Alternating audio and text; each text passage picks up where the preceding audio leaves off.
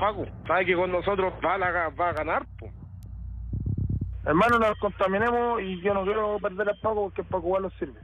Lo que hace es favorecer los robos. Una serie de diligencias investigativas realizadas por la PDI dejaron al descubierto cómo funcionarios policiales colaboraban con una organización criminal dedicada a millonarios robos, principalmente a cajas de compensación. Más de dos años de investigación, horas de escuchas telefónicas, seguimientos a blancos de interés y análisis de cámaras de seguridad fueron algunas de las técnicas utilizadas por los detectives que permitieron confirmar dicha hipótesis. Durante los robos, al menos dos carabineros prestaron cobertura para que los ilícitos fueran llevados a cabo con éxito.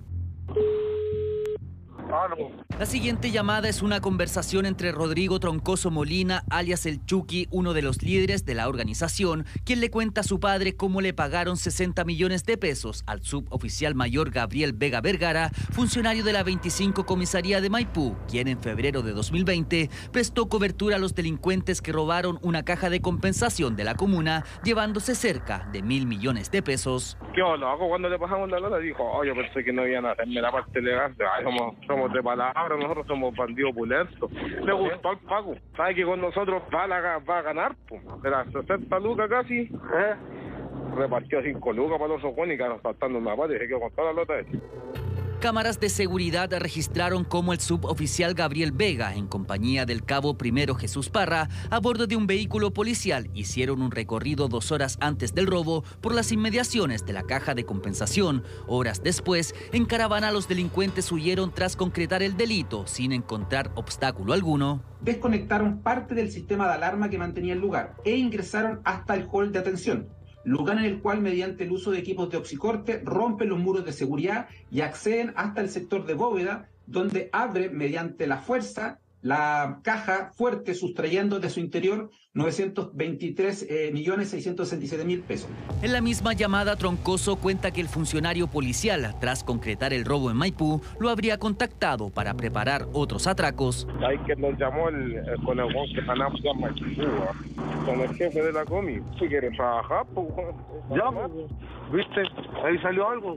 Sí, no, cuando se lo ganamos y encima le hicimos la parte legal, A él se le gusta trabajar una vez cada año, Además, confesó como el suboficial enviaba a otros funcionarios para coordinar las reuniones. Mandó un guante de civil de los perros del ¿Eh? porque fue el jefe, y mandó un perro a buscarlo a nosotros y, y ayer el Juan llegó cuando estaba en la reunión y llamó loco cuando cuando dije ya, ya vengo de parte de tal persona. Ah, bueno. de la de allá de Maipú. De acuerdo a la investigación, la estructura de la banda criminal se divide en tres grupos, todo encabezado por Rodrigo Troncoso y el segundo líder identificado como Víctor Oces, alias El Guagua. El primero de ellos es quienes vulneran las medidas de seguridad de la entidad afectar. En paralelo a eso, existe este segundo grupo, quienes eh, participan en labores de cobertura. Estos imputados no solamente cuentan eh, con estas eh, integrantes al exterior, sino también con un tercer grupo y que no es menor, personal de carabineros, quienes durante su servicio y valiéndose de su cargo le prestaban y aseguraban que la banda criminal pudiera perpetrar el robo. El segundo golpe ocurrió el 29 de mayo de 2020 en la comuna de Recoleta y también afectó a una caja de compensación. La modalidad era la misma. Lo primero era desconectar las alarmas con un inhibidor de señal para luego entrar a la sucursal y llegar a la bóveda. Sin embargo, en aquella oportunidad el grupo no habría contado con la ayuda de los funcionarios policiales, por lo que Carabineros pudo frustrar el robo y detener a 11 personas, entre ellos a ambos líderes. Familiares de la organización conocían la razón del fallido robo. Esa vez cuando los pillaron fue por el simple hecho que el Paco estaba con licencia médica. Ellos, tenían todo listo y se tiraron igual. No te puedo creer. Se tiraron por las de ellos, sin esperar al Paco porque ya tenían todo listo, pues se metieron por una casa aledaña que estaba botada. Posiblemente el carabinero estuvo o estaba con licencia médica al momento de la comisión del delito. Por tal motivo eh, se da cuenta de que su labor es súper importante para la banda criminal y por tanto resultaron detenidos. Sin embargo, en aquella oportunidad ninguno de ellos quedó en prisión preventiva. Lejos de retirarse del negocio, la organización continuó delinquiendo. Esta vez robaron en una sucursal de telefonía en la comuna de Maipú, delito que lograron concretar ya que nuevamente habrían contado con la ayuda del funcionario policial. Él en ejercicio de sus funciones como carabinero, se inhibe de denunciar. Y este perjuicio lo que hace es favorecer los robos y en virtud de su participación los robos se concretan de manera exitosa. Con el dinero obtenido por los robos, los delincuentes compraron vehículos de lujo y carteras de marca, invirtieron en propiedades y adquirieron terrenos, todo a nombre de familiares bajo la modalidad del testaferrato. Por su lado, el suboficial también gastó su parte en automóviles y pagar deudas. Adquiere un vehículo tipo Station Vago marca Ford por el precio de 17 millones, monto que paga de manera contado realiza un pago anticipado en la mutual de carabineros de todos los créditos que tenía a disposición, todos ellos pagados de manera al contado.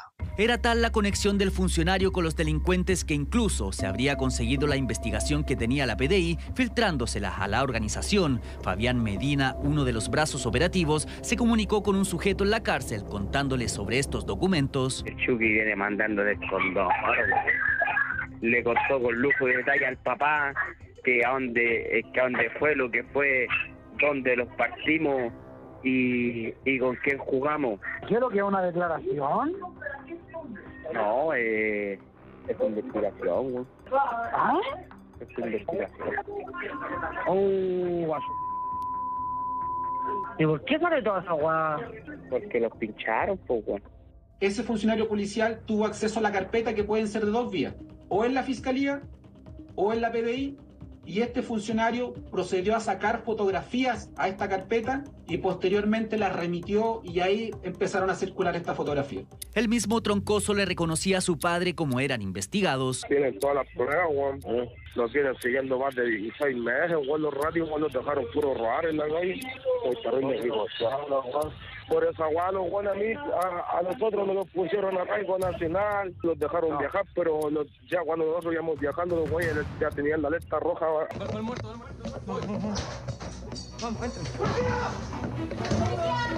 Ya con la estructura delictual identificada, la PDI llevó a cabo 25 allanamientos simultáneos en la región metropolitana y del Maule. 22 personas fueron detenidas, entre ellos los dos carabineros, los cabecillas y brazos operativos del grupo, además de los testaferros. Lo esencial de esto es que se trabajó en equipo. Se coordinó con otras instituciones, en la cual en este caso Gendarmería Chile hizo un trabajo puntual, en la cual de un requerimiento del Ministerio Público teníamos que hacer con unos blancos de interés que ya estaban privados de libertad. En ese orden de cosas, la importancia de esta investigación, que se desarticuló una banda criminal peligrosa que estaba operando el año 2020 a la fecha. Diez de los imputados quedaron en prisión preventiva, todos ellos pertenecientes a la estructura jerárquica de la banda, más los dos ex uniformados. El resto de los detenidos, quienes fueron los testaferros, quedaron con medidas de menor intensidad. Sin embargo, la investigación continúa para determinar si el grupo protagonizó otros robos similares y si habrían contado con la ayuda de más uniformados.